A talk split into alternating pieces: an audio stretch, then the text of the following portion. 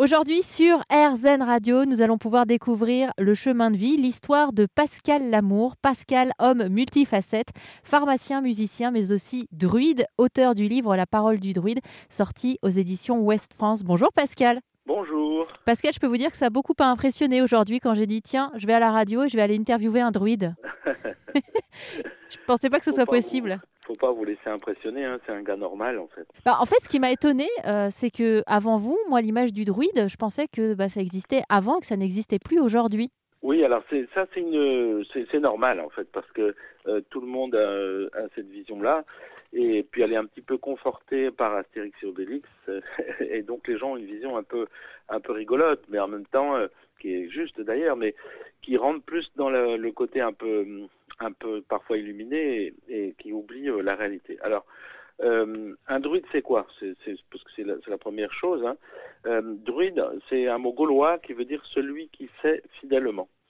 Donc, le druide, c'est celui qui a la fonction sacerdotale dans la société celtique de, l'Antiquité, qui commence à peu près à l'âge de fer en moins 1000 et qui, qui disparaît avec la Gaule à l'occupation romaine. En gros, c'est ça l'Antiquité. Alors ensuite, donc il y a une toute une continuité qui s'est faite par les témoins de l'époque, puis euh, par euh, les témoins irlandais, gallois, corniques et armoricains, pour arriver jusqu'à nous aujourd'hui. Et nous, notre rôle, c'est de savoir euh, transmettre fidèlement, comme comme c'était à l'origine, et aussi d'avoir la fonction sacerdotale, c'est-à-dire de mener les cérémonies, la formation, et aussi de porter euh, l'image de la spiritualité euh, celtique, parce que le druide, évidemment, on ne peut pas en parler si on ne parle pas de druidisme, mais le druidisme, c'est un ésotérisme. Ça veut dire que c'est une, euh, une, évolution initiatique, c'est un chemin, et ce qui est secret, d'ailleurs, c'est l'initiation, parce que c'est chaque individu vit ça avec son,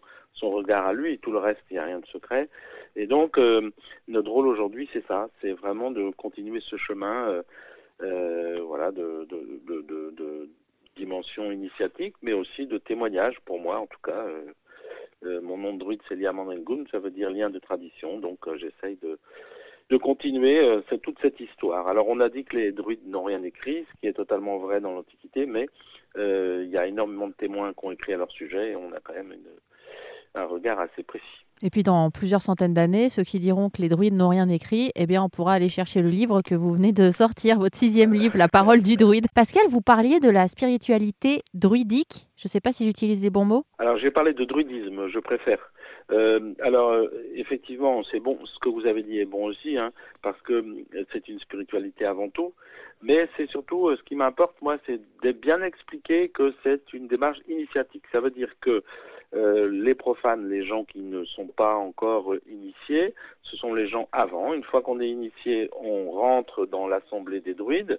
L'initiation, c'est un serment devant ses pères qui vous reconnaissent euh, comme tel. Et débute là le chemin initiatique. C'est ça euh, un ésotérisme. Alors, le côté spirituel, évidemment, c'est que nous considérons que les hommes ne sont pas au centre du monde, mais font partie d'un tout avec les, végétaux, les minéraux, etc. Donc, ça donne déjà une forme d'humilité euh, qu'il faut qu'on garde bien. Euh, et nous disons aussi que les dieux et les hommes dérivent d'une même source primordiale et ce souffle primordial euh, est la naissance de tout. Il est représenté par trois rayons que tous les druides reconnaissent dans le monde entier. Et donc, voilà, voilà en gros qu'est-ce que c'est que le druidisme. Bah écoutez, si jamais vous voulez vous initier justement à, tout ce dont on vient de parler avec Pascal, sachez que son livre La parole des druides est sorti aux éditions Ouest France. Pascal Lamour, encore un grand merci. de, rien. Merci. C'est moi qui vous